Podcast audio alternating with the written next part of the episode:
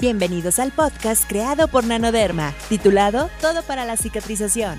Un podcast que nace de la intención de difundir el conocimiento de médicos y especialistas de la salud, avalado por un estudio y la experiencia médica, proporcionando información que ayudará a cicatrizar todo tipo de heridas, sobre todo esas que llevan tanto tiempo sin sanar, recuperando así la calidad de vida.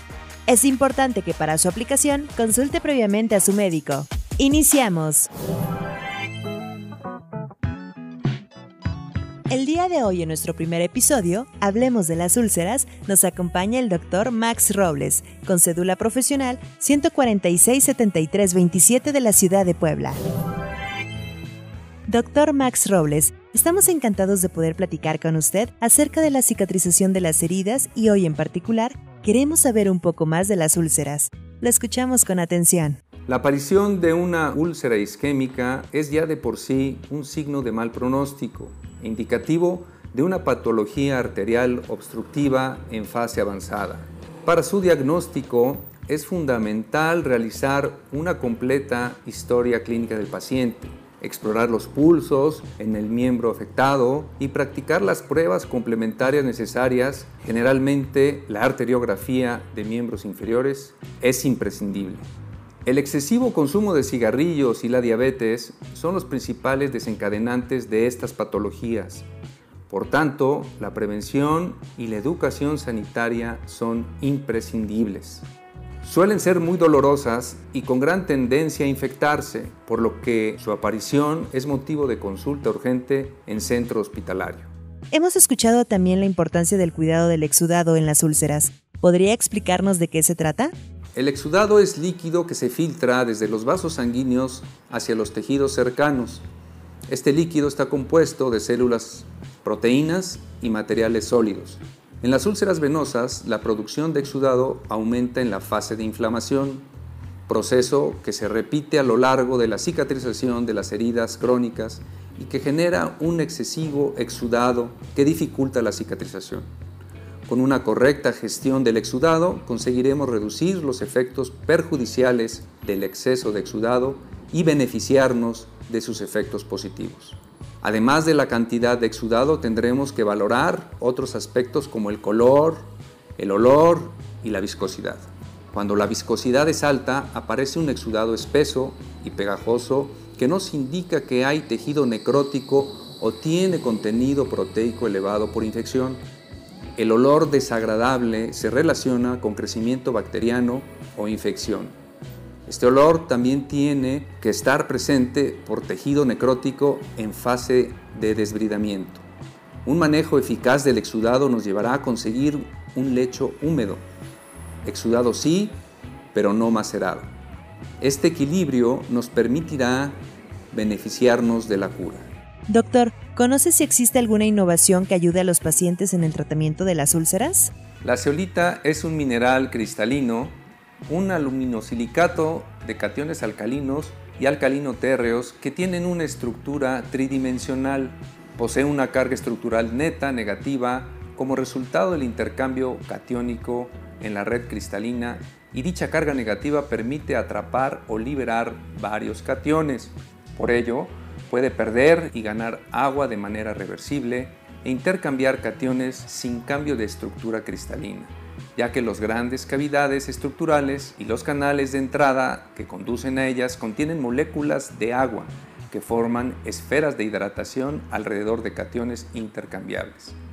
La capacidad de absorción de agua de las zeolitas es mayor que para cualquier otra molécula, lo que lleva a extender su uso para procesos de absorción, en áreas de medicina, biomedicina, etc.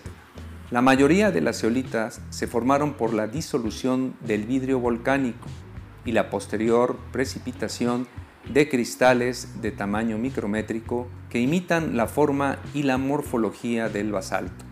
La Turnefortia es una planta con características morfológicas. Abarca 130 géneros, entre ellos el género Turnefortia. Se demostró el efecto cicatrizante de Turnefortia hirsutísima mediante la caracterización de sus compuestos. El proceso de investigación consistió en la extracción de hojas usando etilacetato como solvente, una posterior destilación y purificación. La caracterización de los compuestos se llevó a cabo mediante cromatografía de gases, acoplado a masas, encontrándose que los compuestos responsables de la cicatrización con beta-cistosterol y ácido palmítico. El primero acelera la migración de los queratinocitos mediante la eliminación de las especies reactivas de oxígeno y el segundo induce la generación de los queratinocitos.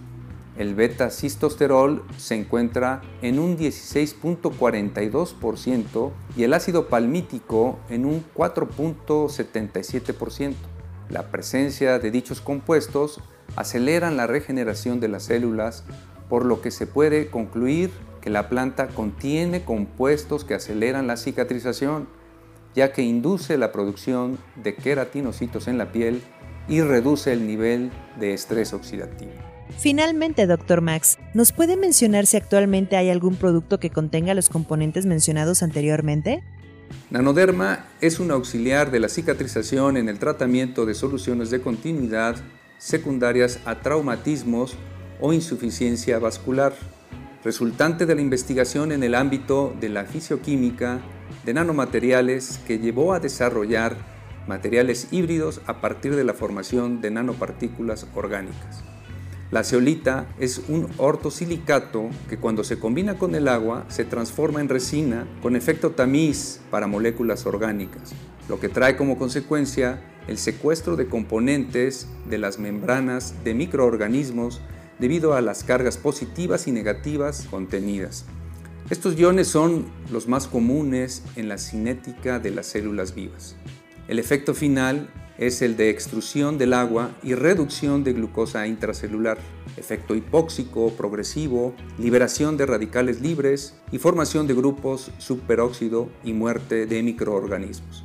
Anoderma es un adyuvante en el manejo de úlceras venosas.